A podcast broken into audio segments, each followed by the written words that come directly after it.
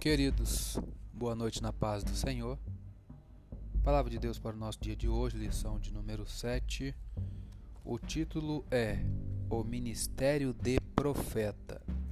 Textual, 1 Coríntios 12, 28 diz: E a uns pôs Deus na igreja, primeiramente apóstolos, em segundo lugar, profetas, em terceiro, doutores depois milagres, depois dons de curar, socorros, governos, variedades de línguas.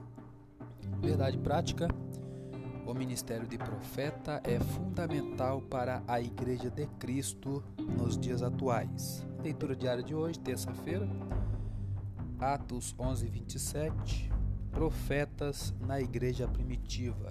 Iremos ler o 27 e o 28 que diz: Naqueles dias desceram profetas de Jerusalém para Antioquia. E levantando-se um deles, por nome Ágabo, dava a entender pelo Espírito que haveria uma grande fome em todo o mundo. E isso aconteceu no tempo de Cláudio César. Comentário não há profetas apenas no Antigo Testamento, mas também na igreja primitiva. O papel deles era apresentar a vontade de Deus às pessoas e instruí-las a respeito da aplicação das Escrituras. Às vezes também tinham o dom de predizer o futuro, como foi o caso de Ágabo. Não temos referência, vamos para a revista. Comentário, introdução diz. A lição desta semana versa sobre o dom ministerial de profeta. Estudaremos alguns aspectos deste dom à luz da Bíblia, mas também considerando o contexto histórico e cultural do Antigo e do Novo Testamento. O ministério de profeta é altamente importante para os nossos dias, pois, de acordo com o ensino dos apóstolos, tal ministério tem um valor excelso para a igreja de qualquer tempo e lugar item 1, ou tópico 1, né? Ponto 1, conceito. Tópico 1, o profeta do Antigo Testamento. Ponto 1, conceito. O profeta do Antigo Testamento era a pessoa incumbida para falar em nome de Deus. O Altíssimo fazia dele o seu porta-voz, um embaixador que representava os interesses do reino divino na terra. Quando Deus levantava um profeta, designava-o a falar para toda a nação israelita e até mesmo a povos ou nações estranhas. Ao longo de toda a história veterotestamentária, o Senhor levantou homens e mulheres para profetizarem em seu nome. Samuel, o último dos juízes e o primeiro dos profetas para a nação de Israel, está lá em 1 Samuel 3,19.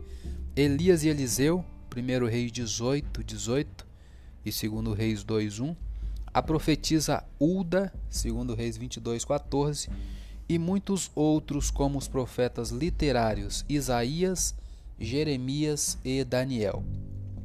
Ponto 2. O ofício. Através da inspiração divina, o profeta recebia uma revelação que desvendava o oculto, anunciava juízos, emitia conselhos e advertências divinas. Expressões como veio a mim a palavra do Senhor e assim diz o Senhor eram fórmulas usuais para o profeta começar a mensagem divina. Símbolos e visões também eram formas de Deus falar através dos profetas ao seu povo. O profeta também exerceu um importante papel de conselheiro na história do reinado de Israel. Temos como exemplo Natã, Confira lá em 2 Samuel 12, 1 Reis 1, 8. Contudo, após a divisão do reino de Israel, o profeta passou a ser perseguido, pois sua profecia confrontava diretamente a prepotência da, da nobreza, a dissimulação do sacerdote e a injustiça social. Ponto 3 para terminar: o profetismo. De acordo com o dicionário teológico da Casa Publicadora das Assembleias de Deus, o profetismo foi um movimento que surgiu no período aproximado do século 8 a.C., tanto em Israel quanto em Judá. O objetivo desse movimento era restaurar o monoteísmo hebreu, combater a idolatria, denunciar as injustiças sociais, proclamar o dia do Senhor e reavivar a esperança messiânica.